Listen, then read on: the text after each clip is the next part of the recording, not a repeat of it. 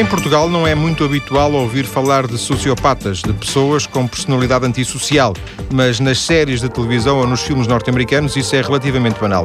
A nossa convidada de hoje especializou-se, a partir da sua formação em psicologia, em comportamentos antissociais. Ela tem um doutoramento nesta área e é docente na Universidade de Fernando Pessoa. Muito boa tarde, Laura Nunes. Muito boa tarde. Muito obrigado. Obrigada eu pela oportunidade. Todo gosto. O seu interesse nasce, este interesse, esta, esta focalização no, no, no tema nasce a partir de quê? Desde logo, porque é, é, um comportamento que se inscreve, que se associa muito uh, à prática criminosa, ao comportamento desviante. O que é desviante é diferente e desperta curiosidade. Daí que, desde muito cedo, ainda a estudar uh, uh, no âmbito da minha licenciatura em Psicologia, uh, houve alguns comportamentos que despertaram a minha curiosidade, nomeadamente o comportamento criminoso, algumas psicopatologias que, de uma forma mais ou menos acentuada, se associam a esses comportamentos, psicopatologias de que faz parte a psicopatia e, e, outros comportamentos desviantes, como consumo problemático de drogas, de álcool, eh, e portanto acabei por me ir interessando muito por este tipo de comportamentos que fogem, de certa forma, à norma. Não, uh, por, por, coincidência, eu ia dizer por coincidência, mas não, porque os psicólogos são o, o, melhor cliente deste programa. São, a profissão que mais vezes vem a este programa são os psicólogos, uh, ou as pessoas formadas em psicologia. Uh, e, portanto, não é tanto por coincidência, mas neste caso foi. Ontem a nossa convidada também era psicóloga e ela especializou-se em psicologia positiva. Pronto, pois. É uma corrente com outra Sim. qualquer. Sim. Um, eu, a questão é, a Laura, quando, por exemplo, quando entrou para a faculdade, quando escolheu psicologia, já havia algum tipo de interesse por esta área mais uh, criminal, entre aspas, ou foi algo que foi sedimentando ao longo dos estudos? Alguma cadeira que teve, algum professor mais Sim. estimulante? Uh, na verdade, eu sempre me interessei por psicologia, de um modo geral. mais particularmente pela vertente clínica. No âmbito da vertente clínica, nós estudamos as, toda uma panóplia de doenças mentais, de psicopatologias, de que fazem parte algumas que se inscrevem nitidamente no âmbito do comportamento desviante. E aí, à medida em que fui tomando contacto com, com estas diferentes psicopatologias, depois também no contexto de algumas disciplinas, como psicologia jurídica, acabei por verificar que, gostando muito da psicologia em geral, enquanto ciência que estudou Sim. o comportamento humano de uma maneira geral, uh, tinha uma particular apetência pelo estudo dos comportamentos. Chamados comportamentos desviantes, desviantes fora da norma. Um fora pouco. da norma, que são diferentes e que despertam curiosidade no sentido em que nos perguntamos como se desenvolve um processo destes, como se chega a manifestar um comportamento destes. E, portanto, isto foi, foi progressivo, foi processual. Sendo que a, a sua especialização se faz uh, pelo lado da, da, da, academia, da universidade, da investigação e não tanto, por exemplo, por um lado mais uh, policial, digamos assim. Sim, sim.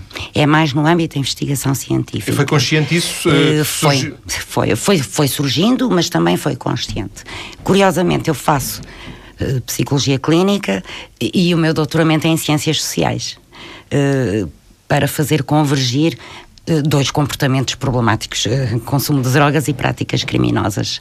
Uh, portanto, acabou por isso. As coisas foram se desenvolvendo de forma progressiva, processual, natural, mas também foi havendo uma aproximação cada vez mai, maior a este tipo de problemática. Eu imagino que se há situações que são difíceis de trazer para o laboratório, o laboratório entre aspas, pode ser, um, pode ser para, para, a biblioteca entre aspas, mas que, que, são difíceis de trazer são aquelas que envolvem o ser humano, não é? Uma coisa é trazer uma célula ou trazer um, um sei lá, um líquido para analisar um, no, com um reagente num, num, num microscópio, Sim. outra coisa é trazer um ser humano, não é? Portanto, Sem dúvida. E neste caso ainda mais difícil, porque nós estamos a falar de, ou de criminosos, ou estamos a falar de sociopatas. Uh, como é que se estuda uh, uma, algo como isto?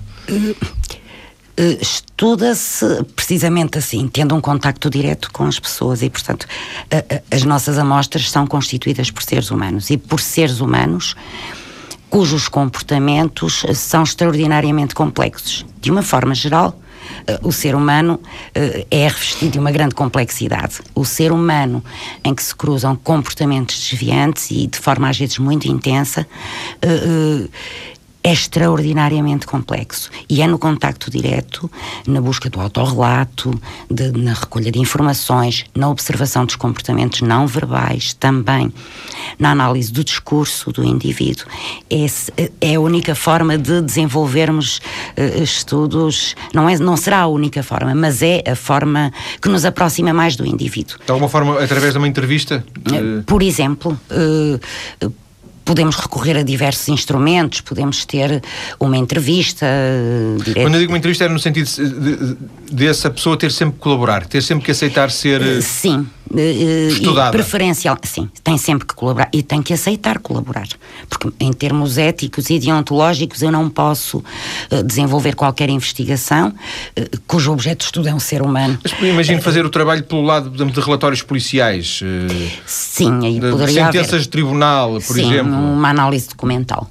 Por exemplo. Mas não é exatamente a mesma coisa. Hum, não é exatamente a mesma coisa. E o contacto com o indivíduo é importante. Precisamente pela complexidade a que se referiu. Eh, porque eh, uma coisa é estudarmos, por exemplo, uma liga de aço eh, ou uma célula, como referiu.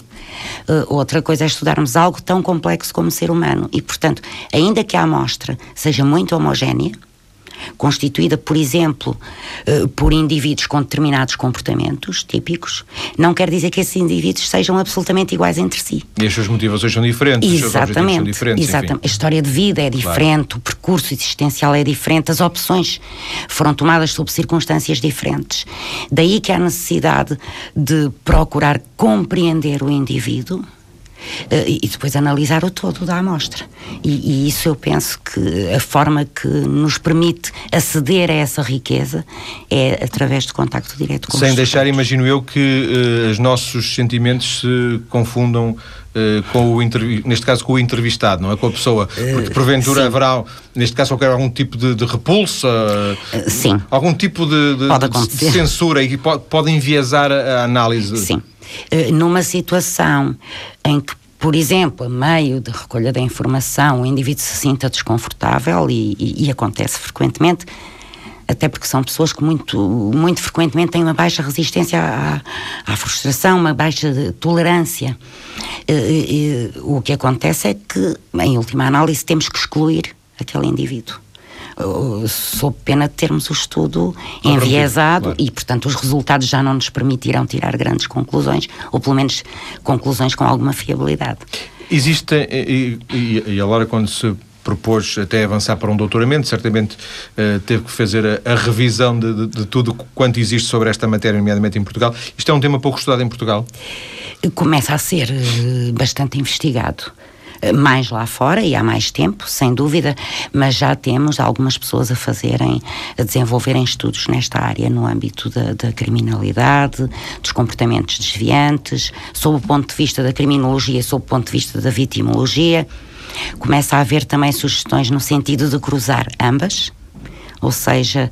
Uh, o mesmo investigador estudar as duas partes e não ou, apenas... Ou, uma equipa. Ah, sim, pois. Em que o, eh, aquele que se especializa mais na vítima pode fazer trabalhos conjuntos com aquele que se dedica mais ao criminoso. Uh, e, e, começa a haver já algumas sugestões nesse sentido, nomeadamente no âmbito da psicopatia. Uh, uh, por exemplo, começa a haver algumas sugestões no sentido de estudar até que ponto o indivíduo não passará de vítima a ofensor. De alguma forma, aquela ideia de que o, o agressor foi, foi, também ele vítima uh, de alguma fase da sua vida? Exatamente. Não é algo que seja determinante, nem, que tenha, nem, que tenha, nem que tenha que ter acontecido sempre, não é? Sim. Nem todos os agressores foram vítimas. Exatamente. Mas o que acontece é que alguns estudos relativamente recentes referem que pode haver, eventualmente, alguma associação entre a vitimação na infância eh, por exemplo, eh, a criança ou adolescente vítima de maus tratos, de negligência, e, isso aumentar não é a causa, logicamente, Sim. mas poderá aumentar a probabilidade de posteriormente esse indivíduo vir a desenvolver uh, perturbações do comportamento e em idade adulta uma perturbação antissocial da personalidade. E alguns, isso é uma coisa até que está relativamente, se calhar é um, é um disparate, mas que mais ou menos uh, enraizado, agora falou-se muito em Portugal sobre isso, que um violador provavelmente terá sido violado enquanto jovem, enquanto criança, uh, e isso pode ter dado origem a que ele hoje seja um violador. Uh, Pois, Seria um exemplo concreto, não é? Seria, daquilo que falámos sim, agora, sim, não é? Sim, é claro que não, as coisas não se passam de forma linear, não há aqui um estabelecimento sim, de relação regra causal. Simples entre Exatamente. A Agora, poderá ser um fator que terá tido algum peso e que terá influência sobre o posterior comportamento do indivíduo. Isso sem dúvida. Este trabalho faz-se, uh, e eu queria saber uh, do seu envolvimento, faz-se também com, com, com, com agentes, com a, a, atividade policial? A Laura alguma vez colabora, colabora colaborou com... Pode fazer-se ou não. De uma maneira geral, o que eu tenho feito, tenho desenvolvido os estudos muito sobre droga-crime ou sobre consumo de drogas, ou sobre consumo de drogas e práticas criminosas. E aí recorro muito a determinadas instituições no âmbito da saúde mental. No entanto, eh, e a nossa polícia começa já também a solicitar as universidades e os investigadores no sentido de se desenvolverem eh, estudos em colaboração com a polícia. Portanto, é um outro contexto eh, mas pode acontecer. Haverá, haverá, alguma explicação para o facto de, e disse-o há bocadinho, de que em Portugal estamos um pouco, não digo a dar os primeiros passos, mas estamos ainda um bocado na infância destes estudos e de, noutros países, se calhar, os Estados Unidos, por exemplo, sei lá, é um exemplo, uh, estarem já bastante, terem décadas estes estudos? Desde logo a investigação científica... É um melindre que, não, eventualmente pelo melindre da situação. Da, da, da... Também poderá ter a ver com isso, também poderá ter a ver com o facto de determinados países terem já um, uma história de investigação científica muito mais rica do que a nossa. Sim. Não é? Sem Portanto, a vários níveis, a todos e, os níveis. É? Exatamente. É? Uh, por outro, e, e acho, e, além disso, também terá a ver com os índices de criminalidade de cada país e com a necessidade de acudir à, à investigação científica uh, em conjugação com a investigação policial, porque é diferente Sim. a investigação. Pronto. Uh, eu estou lembro-me, por exemplo, no Canadá tem uma escola de criminologia fantástica na Universidade de Montreal não, há décadas, não é? O crime era largamente estudado já no, início da, do, do, século XX, na escola de Chicago, uh, e, mas também tem a ver com as necessidades que se foram impondo nesses países. Com elevados índices de criminalidade, claro. uh, desde há muito tempo. Tiveram que andar mais depressa. Talvez também por isso. Também. Haverá outros fatores, naturalmente, eh, mas também por isso, sem dúvida. Nós, na segunda parte, vamos uh, falar com, com, com, algum detalhe desta questão da personalidade antissocial, desta ideia de, do, socio, do sociopata, mas uh, uma das, uh, talvez das ideias mais marcantes do trabalho da, da Laura Nunes, para aquilo que eu fui percebendo pelo meu amigo Google, é que o Google é, é o maior colaborador que eu tenho, é que a droga está muito presente no seu trabalho, não é? Tudo o que tem a ver com, a droga. De alguma forma, é como se a droga fosse um denominador comum a, a muitos dos seus trabalhos? Sim. Está muito presente em muitos dos meus trabalhos. Tem alguma explicação para isso? Uh, Foi apenas um interesse científico? É um interesse científico e, sobretudo, também é, é, interesso muito precisamente por esta convergência entre droga e crime. Porque quando falamos em, uh, por exemplo, no caso da, da personalidade antissocial, da perturbação antissocial da personalidade, é importante averiguar se há também ou não consumo uh, problemático de drogas, por exemplo. Esta convergência entre os dois comportamentos, em que o indivíduo se apresenta com características únicas, muito diferentes, diferentes daquele que faz consumos sem entrar propriamente num registro de carreira criminal, e diferente daquele que, praticando crimes, não tem consumos problemáticos de drogas Sendo diferente destes dois grupos, esta convergência dá origem a uma constelação de características únicas. Daí que se esperta uma grande Sim. curiosidade. Mas assim não interessa tanto o consumo da droga, interessa mais as consequências que podem advir desse consumo da droga, é isso? Uh, também. Não é mais um estudo sociológico sobre consumos, é mais. Uh, exatamente também. E na sua forte ligação ao crime, sempre, sem dúvida. Está muito presente, estão, coexistem muito frequentemente. Para fecharmos esta primeira parte, eu não referi, mas a Laura neste ano lançou já um livro sobre estas matérias, verdade? Hum, sim, crime e comportamentos um criminosos. Uh, Resulta da sua tese de doutoramento? Uh, não, não, é basicamente, acaba por ser um manual. No qual eu procuro abordar o crime sob diferentes vertentes, do ponto de vista sociológico, sob o ponto de vista biológico, apontando as vertentes explicativas que procuram uh, sedimentar a explicação do comportamento criminoso em aspectos biológicos, como genéticos, cromossómicos, uh, constitucionais, em termos do sistema nervoso central. Então é um compêndio sobre, sobre crime? Uh, não é bem um compêndio, é um, é um contributo pequenino, mas é muito diversificado. Nas várias, Nas va sim, sim, diversas facetas. Sim. Vamos então ficar por aqui nesta primeira parte, depois das notícias, vamos conhecer com algum detalhe as marcas, os traços que podem caracterizar ou distinguir um sociopata. Até já.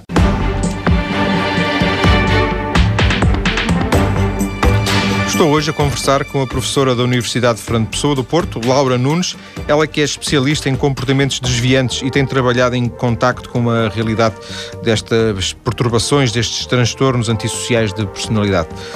Laura Nunes, há sempre este sempre é sempre é sempre é sempre perigoso, mas há sempre criminalidade associada a esta ideia de sociopata, de, de personalidade antissocial? Não necessariamente. Não necessariamente sem dúvida que um dos diagnósticos eh, psiquiátricos mais frequentemente associado à prática criminosa, um desses diagnósticos é a psicopatia, portanto, a, perturbação antissocial da personalidade, como é também a esquizofrenia. No entanto, não podemos afirmar que a emissão de um diagnóstico de psicopatia implique necessária e forçosamente a, a prática criminosa. Ou seja, um esquizofrénico não terá que ser um, criminoso, necessariamente? Não, não. E um psicopata também poderá nunca cometer crime, poderá manifestar muitos comportamentos antissociais, esses estão presentes, mas não necessariamente criminosos. E também não podemos afirmar que uh, um indivíduo que tenha, uh, que pratique crime, nomeadamente crime violento, é necessariamente pois, diagnosticado com psicopatia. Também Exatamente. Pode... Agora, há uma associação muito estreita entre este diagnóstico e a prática de crime. Em termos percentuais, não é? Há uma relação sim, percentual. Sim, há uma relação estatisticamente significativa. Agora, não implica que um diagnóstico leve necessariamente ao desenvolvimento de comportamentos criminosos. Quando falamos em transtorno, em perturbação antissocial de personalidade, eh, naturalmente tem, tem que existir um conjunto de marcas para, para, que, para que se possa conferir esse estatuto, entre aspas, alguém, não é? Sim. Quer dar-nos conta das principais? Uh, sem dúvida. Há, há diferentes abordagens e diferentes. Uh, Correntes. Uh, sim. Uh, agora, há aspectos que são transversais uh, uh, e, e, que se encontram muito frequentemente no indivíduo que é diagnosticado com psicopatia ou com perturbação antissocial. É igual, psicopatia. De, é igual, sim. ou sociopatia. Pronto, o próprio nome, curiosamente, a própria designação foi algo controverso, teve imensas designações, mania sem delírio monopatia. Mas quando se diz o tipo é um psicopata, é sempre associado a uma ideia de crime, se calhar erradamente, não é? Erradamente. Erradamente. Erradamente. Porque, muito embora haja uma associação estreita, como vimos há bocado, não sim, é? não é, não é, é uma fatalidade. sim, o que, a ideia saltou um pouco, estes temas uh, acabaram por saltar um bocadinho uh, para fora da comunidade científica e muitas vezes através de Hollywood. Sim. e, e portanto, transmitiu-se essa ideia de, do psicopata ser forçosa sim, uma generalização muito primária. Uh, sim, exatamente. Então voltemos aos, aos aos tais traços de, de, Aos traços. Há algumas características que são muito comuns, nomeadamente um registro de grande insinceridade e que é perceptível, por exemplo, pelo recurso repetitivo, patológico mesmo, à mentira e ao engano, à manipulação do outro. Há um estilo interpessoal manipulativo e hum, essencialmente utilitário em que o indivíduo estabelece relações uh, sem grande investimento afetivo, mais num plano instrumental ou circunstancial. Uh, porque é um indivíduo que muito frequentemente. Porque vai tirar partido dessa pessoa, da outra eh, pessoa. Por exemplo, porque lhe é útil, ou porque é circunstancial, ou porque lhe é conveniente não há um grande investimento afetivo, nem uma assunção de responsabilidades em termos de amizade, mesmo em termos de relações de intimidade. Muito frequentemente há até uma certa um comportamento de, de, de promiscuidade sexual na medida em que não há a assunção de uma uh, relação de responsabilidade, de compromisso. Uh, outra das características é precisamente essa, é, é, a dificuldade em assumir responsabilidades. O indivíduo não assume responsabilidades pelos seus atos, uh, tem um registro de vida algo parasitário e, e, e, pautado pela irresponsabilidade nitidamente, e isto é notório quer nas relações interpessoais, quer em termos da dificuldade que ele tem em honrar qualquer tipo de compromisso, em levar a cabo um compromisso, mesmo em termos ocupacionais, em termos laborais. Há geralmente aí alguma volubilidade, porque o indivíduo acaba por não, não investir e não, não investir e não honrar os seus compromissos. Não sente necessidade a isso? Uh, isso? Não, não consegue sequer ser uh, desenvolver este tipo de responsabilidade e, Ir trabalhar todos os dias e, e, cumprir os seus horários e as suas responsabilidades Sim. perante o É caso, muito difícil, se não mesmo impossível. Sim. É, é geralmente um indivíduo que tem uma baixa ressonância afetiva. Uh, Liga-se pouco aos relações, sim. Daí as relações muito instrumentais, circunstanciais, uh, superficiais. Uh, é muito frequentemente um indivíduo com ausência, da, que não é capaz de sentir remorso, por exemplo, ou culpa pelos atos que comete, pelos danos que causa não assumindo responsabilidade, logicamente, sobre eles, eh, como referimos. Exato, portanto, ele, como, como não, não assume a responsabilidade pelo ato, também não sente naturalmente remorso, é Não, isso? até porque ele tem uma reduzida capacidade empática. Ele dificilmente se coloca no lugar do outro e, portanto, não sente de forma muito intensa aquilo que o outro efetivamente possa estar a sofrer porque ele tem uma reduzida capacidade empática, se é que tem alguma. Sim, e como disse também que ele era, que usava muita mentira, é provável que, que, seja, que seja normal que ele negue, por exemplo, determinado, Exatamente. determinada acusação que lhe fazem, sim, que ele matou, sim. ou roubou, sim, ou fez qualquer coisa, sim. não é? É natural que negue e que entre em processos de racionalização até para relativizar a gravidade dos danos causados. Eh, eh, porque ele nem se responsabiliza por eles, não assume essa responsabilidade.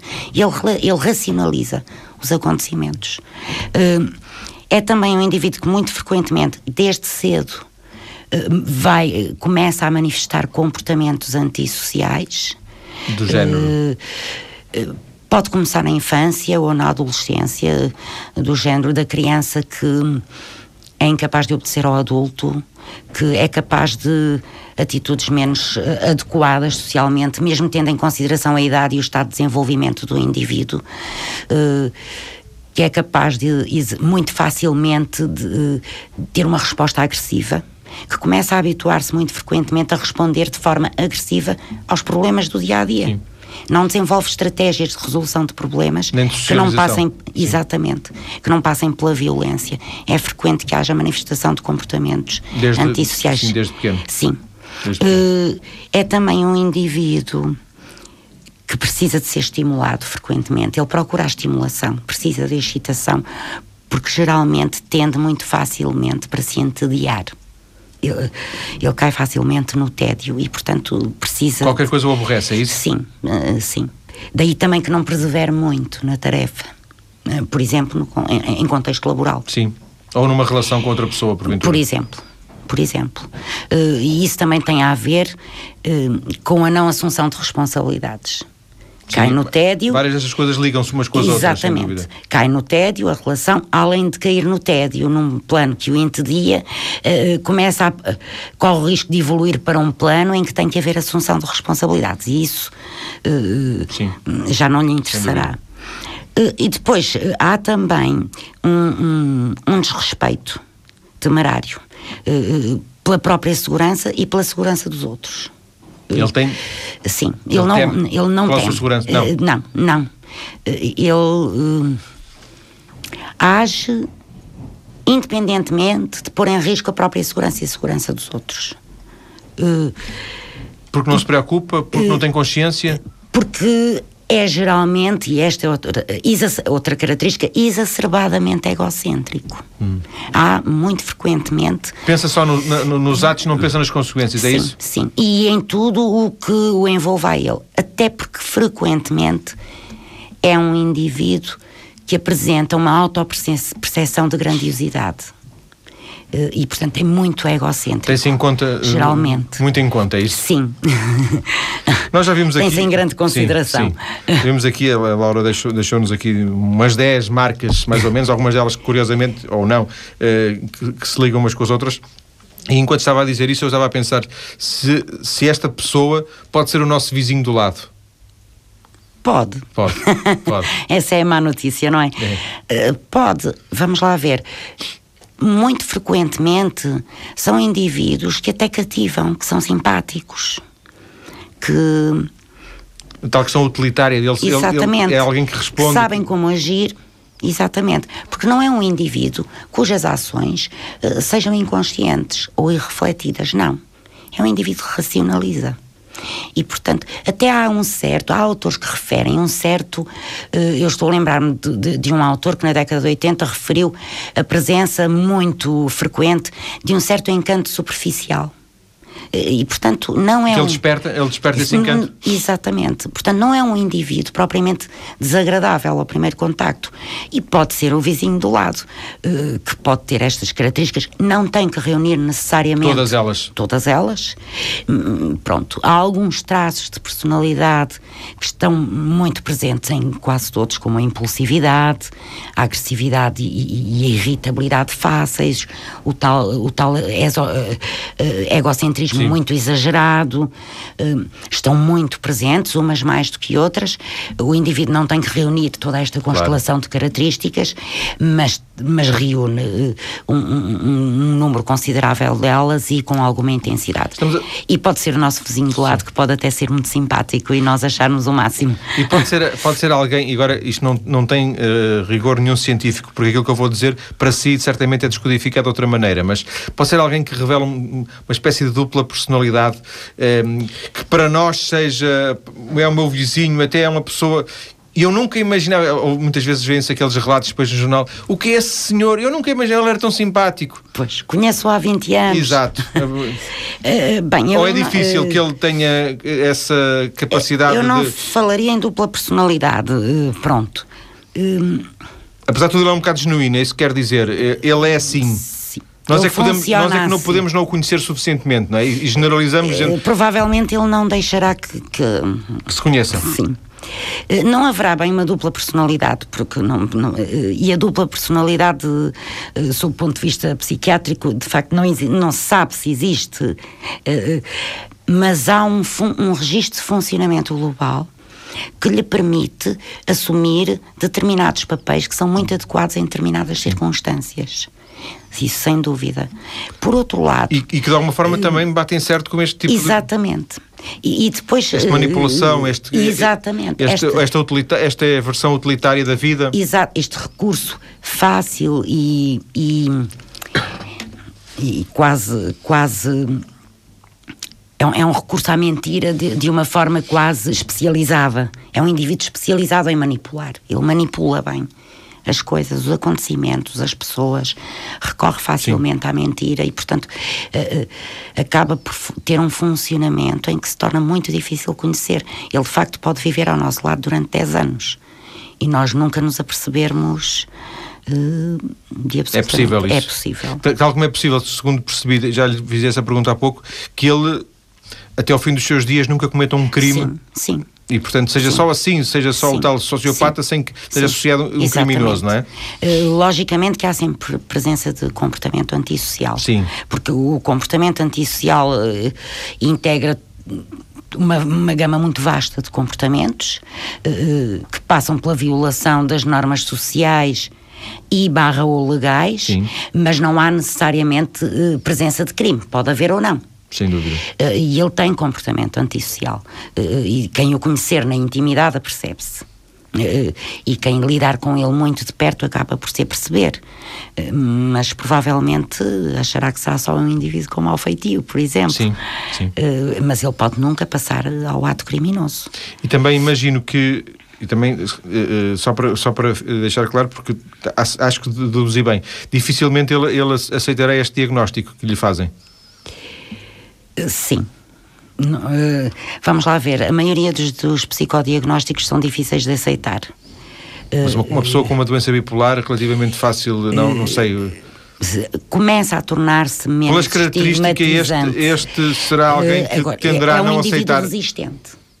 É muito resistente. Aliás, é tão resistente que é daquele, dos quadros da psicopatologia eh, e, sobretudo, no âmbito de, de, dentro da prática da delinquência, do, do crime, é dos quadros em que mais autores consideram ser muito difícil, por exemplo, de tratar, precisamente por uma, uma grande resistência que o indivíduo oferece quer ao diagnóstico, Sim. quer às abordagens de tratamento que possam Porque na base está, está a tal negação que ele, que ele faz do problema. Exatamente. Além disso, ele tem uma autoavaliação de grandiosidade e, portanto, mesmo em relação ao técnico de saúde mental... Aquilo que o técnico acha que é um problema, ele acha que é uma virtude, porventura? Pode ser. Pode acontecer, eventualmente. É claro que não podemos generalizar isto, eh, não é? Pronto.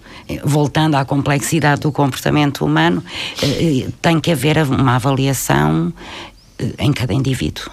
E a avaliação não pode passar apenas por aspectos individuais, mas também por aspectos contextuais, uh, história de vida, história criminal, uh, considerar toda uma série de aspectos Sim. que possam estar relacionados com o desenvolvimento eh, do problema, fazer, analisar, por exemplo, acontecimentos de vida, circunstâncias, fatores que à distância no tempo poderão ter tido algum impacto no posterior desenvolvimento deste tipo de comportamento. E em termos mais de microgenes, ir ver aquilo que no imediato, na periferia, eh, poderá estar, estar também implicado no desenvolvimento daquele comportamento. Mas com alguma, com alguma benevolência da sua parte para a pergunta que eu vou fazer, acha, acha que é correto dizer que estas pessoas são fascinantes de estudar? Fascinantes não significa adesão, não significa eh, adesão uh, sim, do, do investigador, significa pela sua complexidade que são, uh, são, estimulantes, não é? Sim. É muito mais fácil, é muito mais estimulante estudar isto do que estudar alguém com depressão bipolar, por exemplo. Uh, pois também depende de, de, de, daquilo dos aspectos pelos quais o investigador se interessa. Para mim, qualquer comportamento desviante é mais estimulante. E a, uh, quer a psicopatologia associada à prática criminosa, uh, quer os comportamentos antissociais no geral, uh, a mim estimulam-me muito mais. Porque são comportamentos muito intrigantes. e precisamente porque não há uma forma de os explicar. Quando muito, nós poderemos procurar uma abordagem de compreensão de como se foi Sim. processando, muito focalizada nos processos, eh, como se foi processando um tal registro comportamental. Por aí sim. Mas Procurar nunca... uma explicação. Sobretudo uh, fechada, nunca, nunca. Não. E, portanto, uh, desperta a curiosidade. Agradeço a Laura Nunes esta conversa, que, tal como todas as, as, conversas anteriores deste programa, está em arquivo na página maiscedo.tsf.pt. Muito, Muito obrigado, boa tarde. Eu.